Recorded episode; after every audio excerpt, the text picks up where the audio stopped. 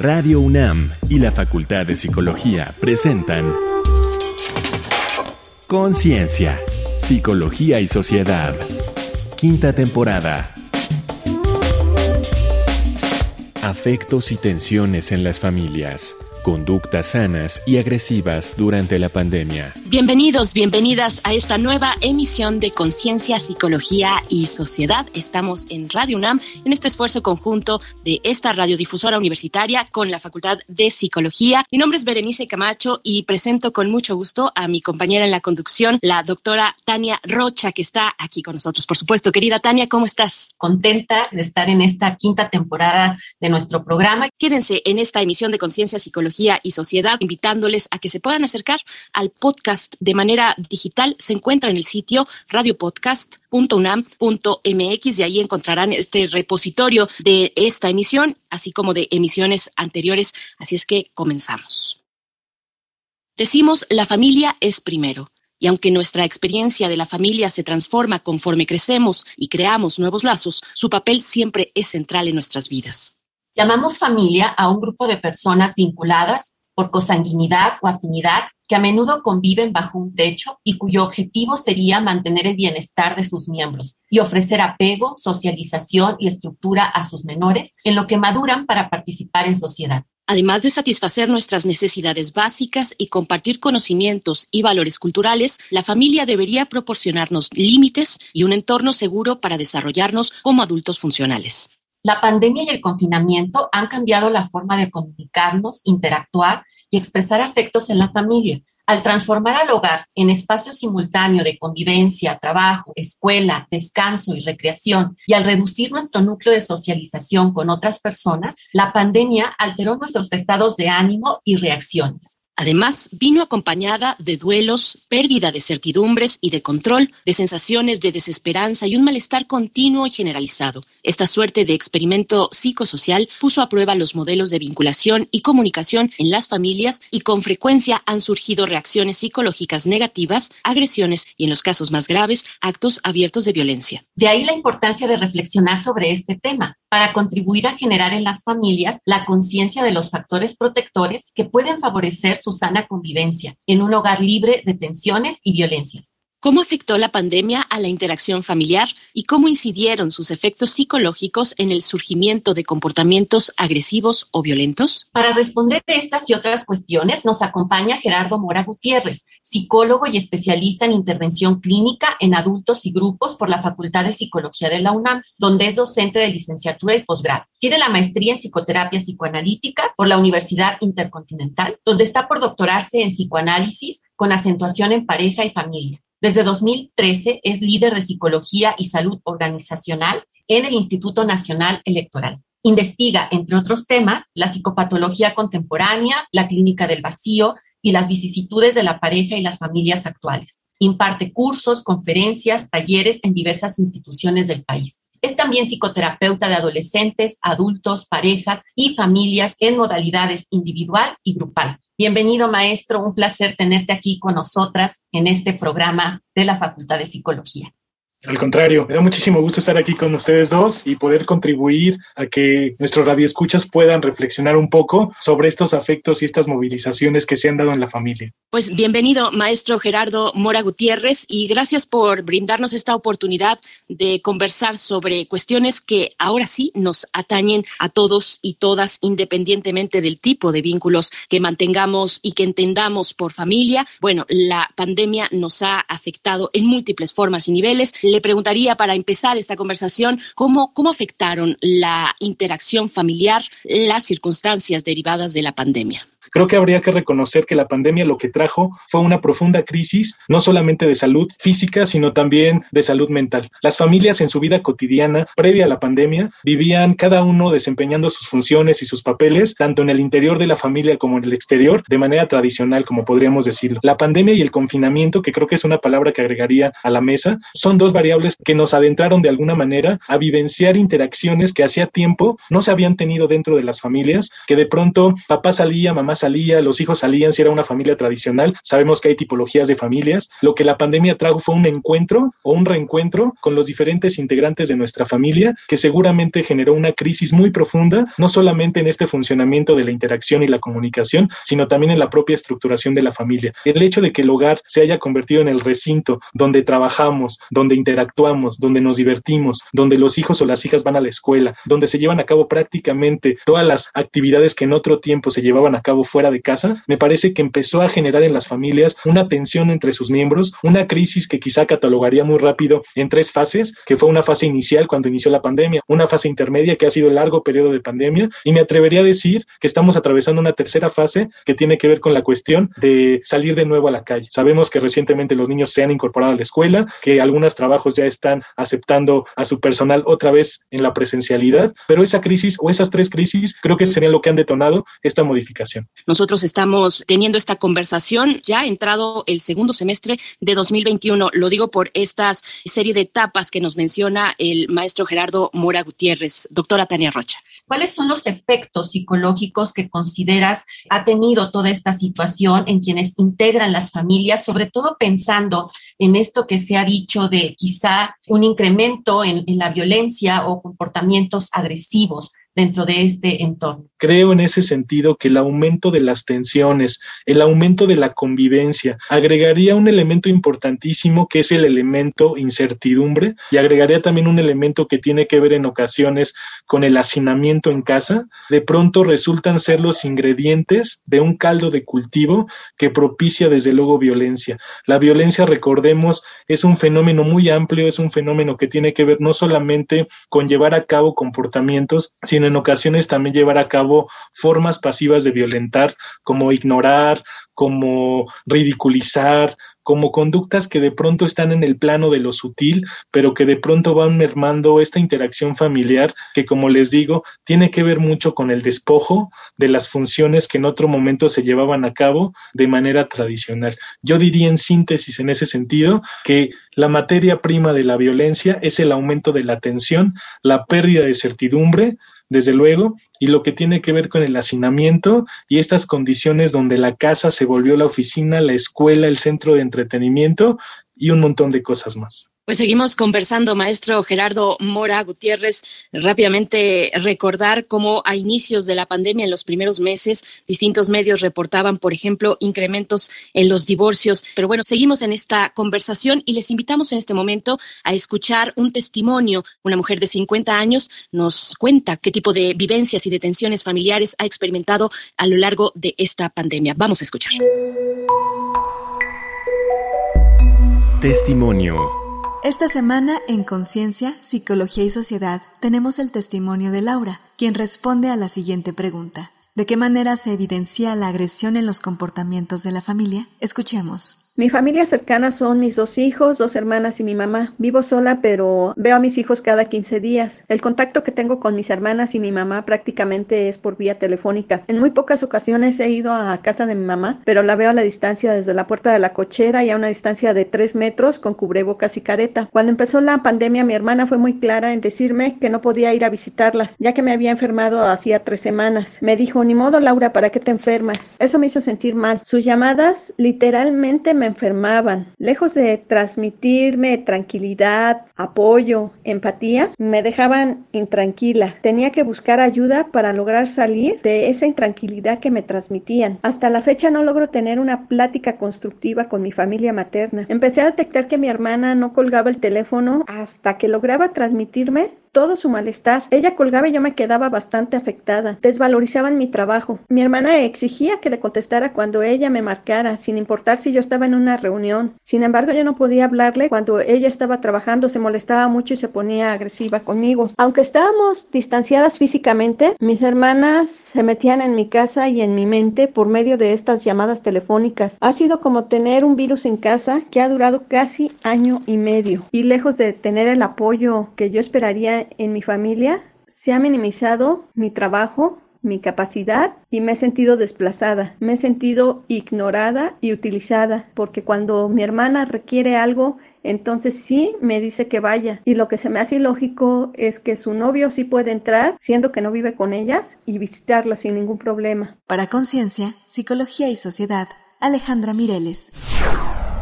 Estamos de vuelta en Conciencia, Psicología y Sociedad, hablando de los afectos y las tensiones dentro de las familias durante esta pandemia. Estamos con nuestro invitado, el maestro Gerardo Mora Gutiérrez, en la conducción la doctora Tania Rocha y en la voz Berenice Camacho. Pues maestro Gerardo Mora, le preguntaría para este segundo momento de nuestra charla, ¿cómo se manifiesta la violencia en la familia? ¿Quiénes son sus actores? Todos los miembros de una familia, los diferentes subsistemas, ¿no? En psicología hablamos de subsistemas refiriéndonos, por ejemplo, a la pareja mamá-papá en una perspectiva tradicional, al subsistema hijos, etcétera. Podemos pensar de alguna manera que los ejecutores de la violencia pueden ser cualquiera de los miembros que la conforman. ¿Cuáles son las formas en ese sentido en los que se ha manifestado la violencia? Tenemos infinidad de comportamientos asociados a la violencia, desde, por ejemplo, ignorar, quitarle algún tipo de atributo a alguien más de la familia, desde poder ridiculizar, desde evidenciar de cierta forma sus errores. Eso sería parte de la violencia psicológica, podríamos pensarlo así,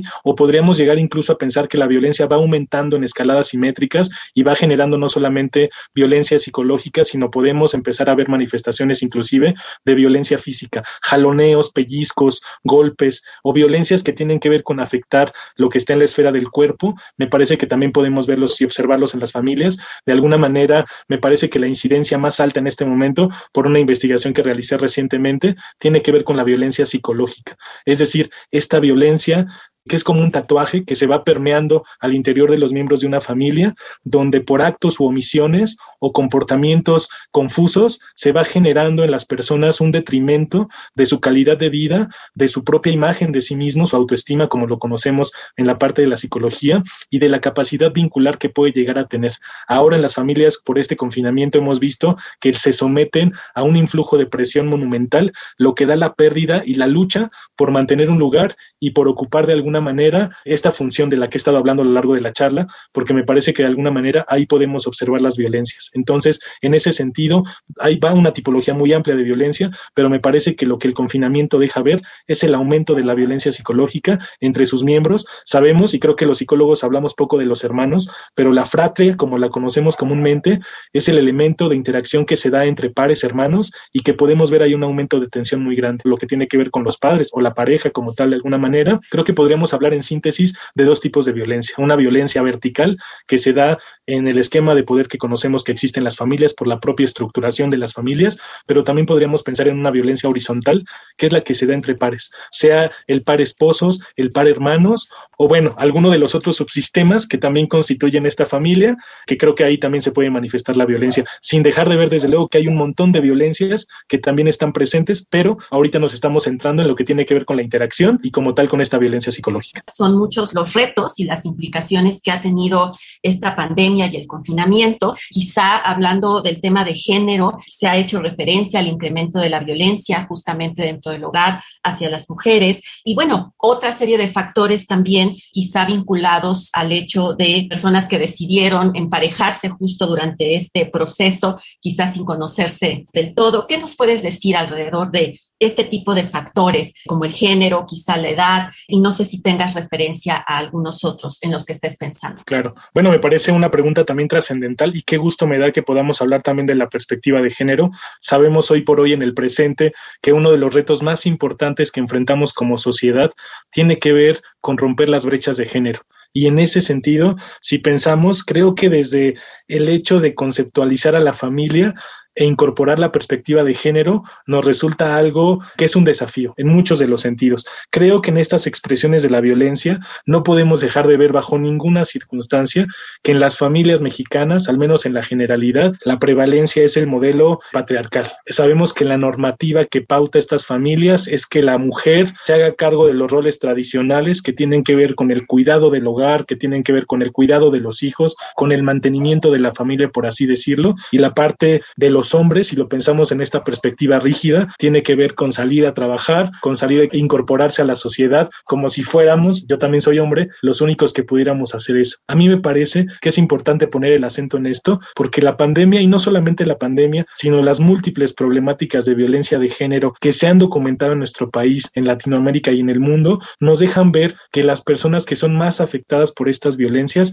son las mujeres. Hace un rato hablaba de la violencia psicológica, pero creo que también sería muy importante hablar de la violencia física, de la violencia sexual, de la violencia económica, que de pronto son conceptos que más allá de ser simplemente conceptos, son prácticas muy arraigadas en las familias y prácticas que están normalizadas e invisibilizadas. ¿Qué quiero decir con eso? Que la pandemia de cierta manera nos ha dejado ver y confirmar que no estábamos tan avanzados como sociedad como lo creímos en algún momento y que esta replicación de roles continúa. Voy a hacer mención a una forma de agresión y violencia muy sutil y muy normalizada que tiene que ver con la doble o la triple jornada que tiene que vivir una mujer dentro de su hogar al hacerse cargo de las funciones de casa, al hacerse cargo de sus trabajos y sus labores en su vida laboral propiamente y lo que tiene que ver también con su otro trabajo que tiene que ver con salir de la casa para comprar los insumos, para preparar los alimentos o para hacer los cuidados. Si lo pensamos, podríamos decir todos y todas hemos estado inmersos en una situación así. Lo curioso y lo alarmante en este sentido es que son las mujeres las que están haciendo estas triples funciones. Educar a sus hijos, proveer los alimentos o proveer los insumos para esto, cuidar el hogar y trabajar. Hablaríamos en ese sentido que por la propia estructura de la sociedad, de alguna manera las mujeres o sobre las mujeres se recae mucho de este sobretrabajo. Y eso también es una forma de agresión, toda vez que de alguna manera y por la propia estructura se va permeando al interior de la familia el desahogo de estas funciones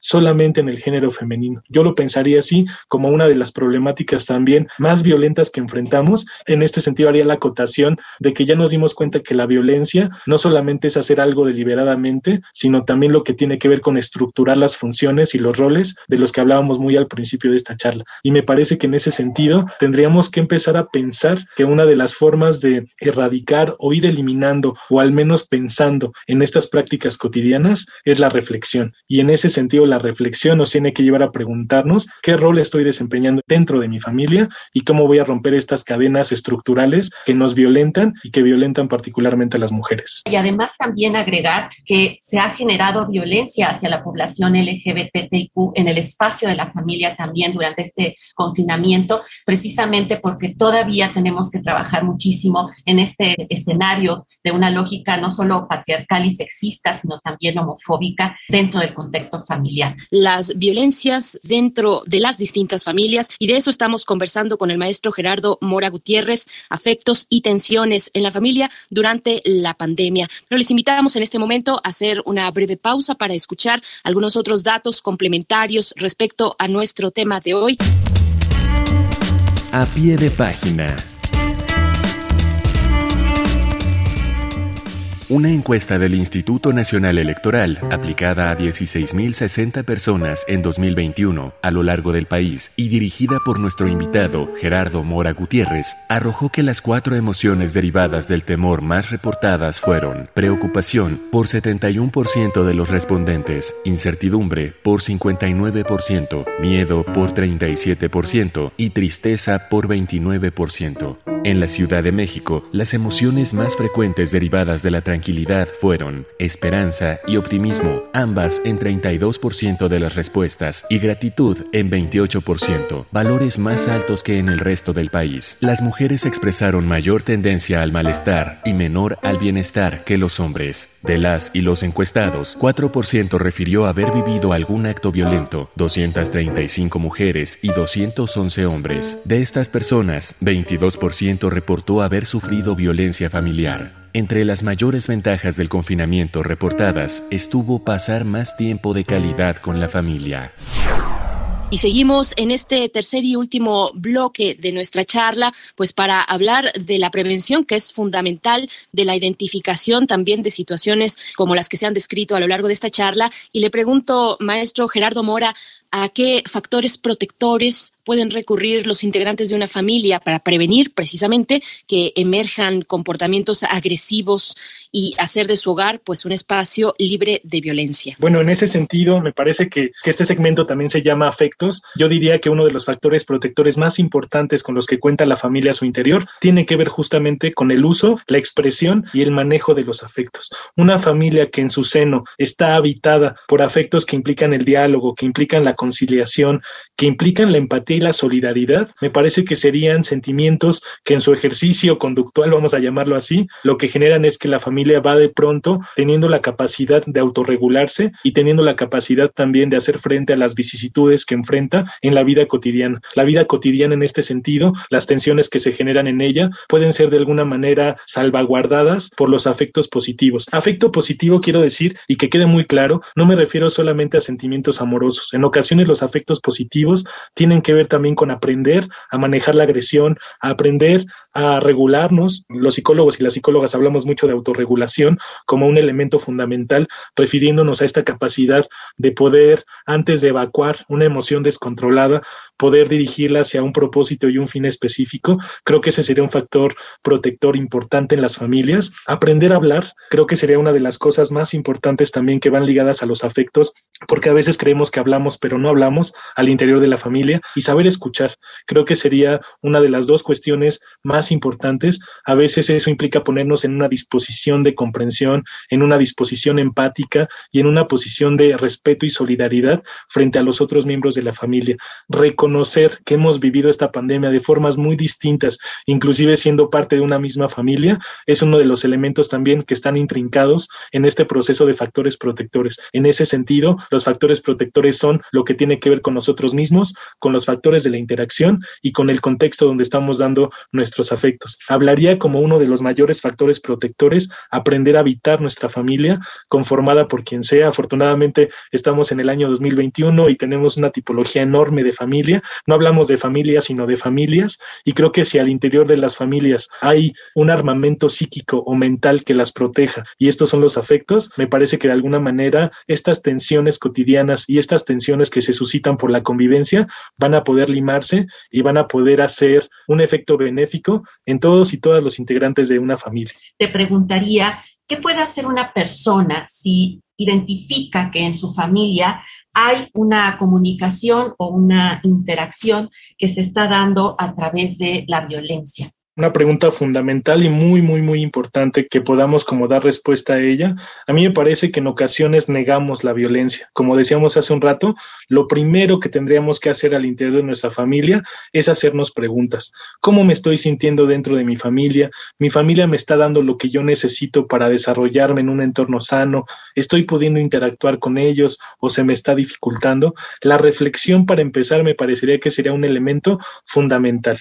Una vez que hayamos reflexionado, me parece que lo que es esencial es que podamos ponerle nombre a las cosas y a los comportamientos. En ocasiones, la falta de conceptos respecto a las conductas que se llevan a cabo al interior de la casa nos dejan desprovistas y desprovistos de una serie de elementos que nos permitirían identificar este tipo de comportamientos. Yo creo que una persona al darse cuenta que no se siente bien, que se siente agraviada, que se siente doliente, que siente de alguna forma que las cosas no están fluyendo como tendrían que fluir si lo pensamos de alguna manera, si una persona se da cuenta que le está costando mucho trabajo llevar a cabo sus actividades cotidianas, dormir de noche, ejecutar sus funciones cotidianas, si se da cuenta que en el seno de su familia no se le está garantizando el que pueda llevar a cabo este tipo de acciones, me parece que ahí habría signos de alarma o señales que tendrían que ser atendidos. Recordemos que los efectos de la violencia son tan grandes, pero a veces tan desapercibidos que entonces en ese sentido resulta trascendental cuestionarnos. Me parece que hay instancias de alguna manera que pueden hacerse cargo de esto. Busquemos ayuda profesional, desmitifiquemos el hecho de buscar a psicólogos o a psicólogas o a instituciones específicas que se dedican al tratamiento y la atención de este tipo de cuestiones, porque es ahí donde vamos a escuchar en otra voz, que no es la de nosotros mismos o nosotras mismas, la posibilidad de ejecutar y actuar sobre este tipo de situaciones. Es muy doloroso reconocer que quien queremos es quien nos lastima, pero en ese sentido, si reconocemos que quien nos quiere también nos lastima, podemos hacer mucho por nosotros y por nosotras para poder hacer de alguna manera inflexiones que vayan visibilizando y que vayan atendiendo este tipo de cuestiones maestro Gerardo Mora Gutiérrez, profesor de la Facultad de Psicología, docente de licenciatura y posgrado. Muchas gracias. No, al contrario, ha sido un placer y ojalá que en verdad, a partir de estas reflexiones que hemos podido construir en este espacio, las personas puedan darse cuenta de los factores de riesgo y su contraparte también de los factores de protección. Y si quisiera además agregar una vía de contacto personal, pues estamos abiertos con el micrófono, por favor. Estoy para servirles. G de gato, de Ernesto, R de Raúl, mora 2006 arroba hotmail.com. Muy bien, repito esta referencia de contacto con el maestro Gerardo Mora, germora 2006 con número arroba hotmail.com. Gracias. Y con esto vamos a hacer una pausa respecto a nuestro tema de hoy, afectos y tensiones en las familias durante la pandemia. Reconecta en la cultura. Haz espacio en tu biblioteca para nutrirla con la siguiente colección. Buenas noches Pum Pum es un exitoso manga japonés escrito e ilustrado por Inio Asano de 2007 a 2013. La historia sigue a Pum Pum conforme crece de la primaria a los 20 años, interactuando con sus amigos y familia disfuncional, y a través de los personajes se van reflejando con fino sentido narrativo reflexiones filosóficas en las fronteras del existencialismo y el nihilismo. La rica expresión gráfica de las emociones de los personajes lleva a Asano, en momentos, a representar a Pum Pum y a su familia con figuras amorfas que asemejan pollos. Little Children, distribuida en México como Secretos Íntimos, es una inquietante película de Todd Field, protagonizada por Kate Winslet, Patrick Wilson y Jennifer Connelly. Las vidas de varias personas y sus hijos se entrecruzan azarosamente en parques, piscinas y calles de un suburbio, revelando y despertando sus insatisfacciones, obsesiones, apetitos y dificultades para enfrentar la vida en familia. Estas fueron las recomendaciones del día.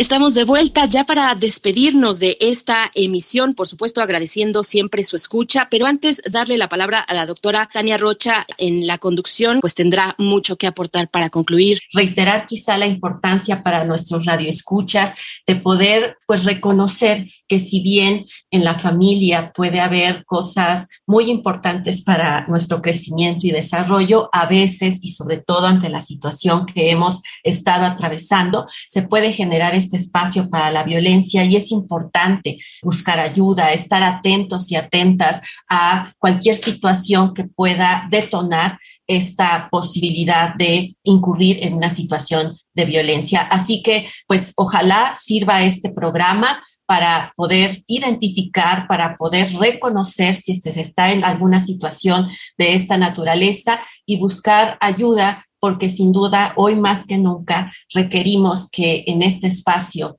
familiar, como sea que lo nombremos y lo vivamos, podamos sentirnos en paz y compartiendo frente a estos retos que nos pone la pandemia. Muchas gracias, Bere. Les invitamos aquí a permanecer en Radio UNAM. Agradezco el esfuerzo conjunto de este equipo por parte de la Facultad de Psicología. Muchas gracias y también por lo que toca a la producción de Radio UNAM. Yo soy Berenice Camacho. Les despido y les invito a encontrarnos una vez más en la siguiente emisión de Conciencia, Psicología y Sociedad. Hasta pronto.